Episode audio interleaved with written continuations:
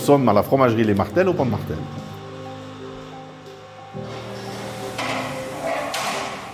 C'est finalement presque chaque jour un émerveillement. Ce matin, nous avons participé au décaillage. Je décaille tous les jours mes, cuves et, chaque jour, je transforme ce liquide en solide et puis euh, on le voit évoluer.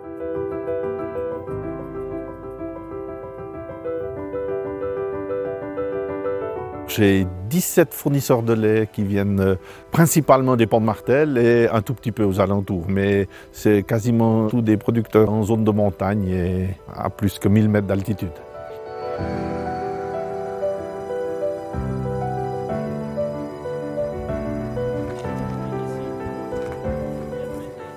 Nous sommes euh, à la Molta, chez Cédric Schwab. Euh, Cédric Schwab est un des fournisseurs de lait pour le gruyère dans notre fromagerie.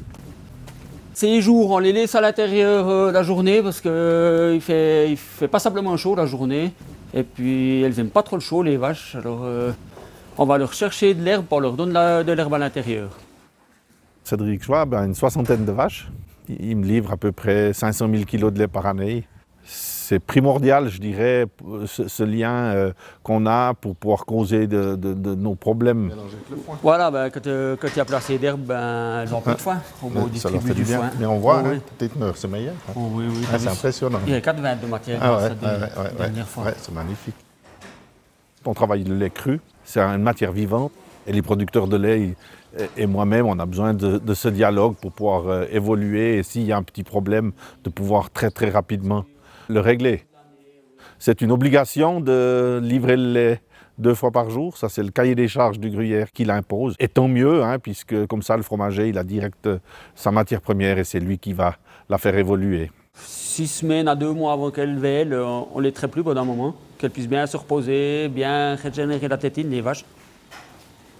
La vache, euh, pour moi, elle doit être euh, bah, déjà en pleine forme hein, pour pouvoir euh, me livrer du bon lait. Et puis bien sûr que moi, je travaille la matière, donc le plaisir que j'ai, c'est d'avoir une vache qui a de la belle protéine, de la matière grasse, et puis une, une, protéine qui est vraiment, qu'on appelle dans le jargon, fromageable. On a plusieurs producteurs qui ont des races différentes, quelques-uns on des races Montbéliardes et puis on a aussi euh, de la brune. Ça m'émeut toujours parce que finalement, je suis issu du monde agricole. Mes parents, euh, je suis né dans une ferme et puis euh, c'est vrai que j'aime voir ça. Puis finalement, ça fait partie aussi de, notre histoire, de, notre histoire neuchâteloise ou, ou romande pour le gruyère. Le fromager, c'est un petit peu le capitaine du navire. Euh, finalement, c'est lui qui doit donner un peu le ton pour le gruyère OP.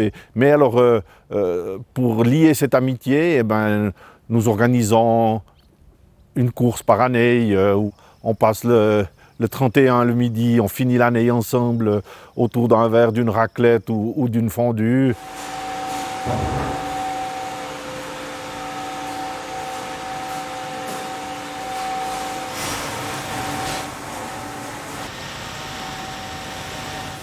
Nous produisons entre 25 et 30 meules de gruyère euh, par jour, 7 euh, jours sur 7, 365 jours par année.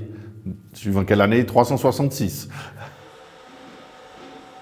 Il faut environ 400 litres de lait pour faire une meule. Alors donc ça veut dire qu'on reçoit euh, plus de 10 000 litres de lait chaque jour à la fromagerie Les Martels. Une meule de gruyère OP pèse environ 35 kg au, moment de la prise en charge par l'affineur.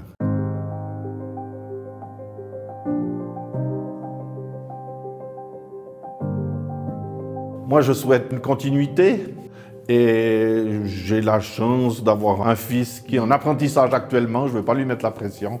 Il est en apprentissage actuellement, puis je souhaite qu'il puisse euh, reprendre la main et avoir autant de plaisir que j'ai eu tout au long de ma carrière.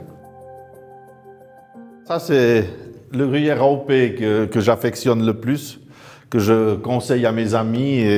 C'est un, gruyère qui a été fabriqué euh, fin septembre 2019. Donc il a à peu près 11 mois. Et puis euh, ce que j'aime beaucoup, c'est finalement sa pâte qui est, déjà qui est bien affinée. Et puis quand on le goûte, qui est très fondante. Et là, on sent tous les arômes euh, qui sont finalement dus euh, aux herbes qu'ont mangé les vaches. C'est encore les herbes de la fin de la saison. On, dit que c'est des herbes grasses. À mon goût, c'est ce qu'on peut faire de mieux.